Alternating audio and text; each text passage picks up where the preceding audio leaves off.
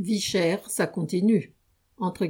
On est dans la bonne voie, ça ne flambe plus, a affirmé contre toute vérité Bruno Le Maire, le ministre de l'économie, le 29 août, alors qu'en cette fin de mois, les dépenses de rentrée scolaire viennent s'ajouter aux dépenses alimentaires, plombant un budget déjà problématique.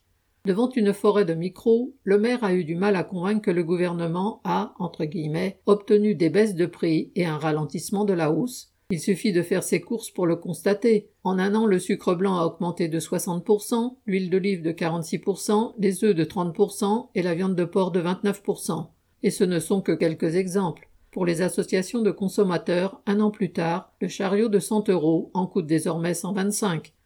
Le maire et le gouvernement prétendent non seulement avoir obtenu des résultats, mais avoir mis en place un plan de bataille de rentrée contre la hausse des prix. Le 30 août, il s'agissait d'une nouvelle rencontre avec les capitalistes de la grande distribution.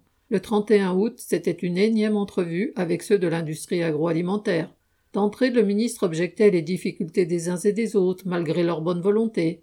En la matière, c'est passé sous silence la hausse des marques de distributeurs, encore plus forte que les autres marques, de même que les marges florissantes des industriels de l'agroalimentaire. Leurs profits ne connaissent pas la crise. Il n'y a pas à se frotter les yeux pour chercher les prix en baisse qui n'existent que dans l'imagination d'un ministre. Il n'y a pas non plus d'illusion à se faire sur la capacité, et encore moins sur l'intention, d'un gouvernement bourgeois à combattre la hausse des prix qui ronge les salaires. Viviane Lafont.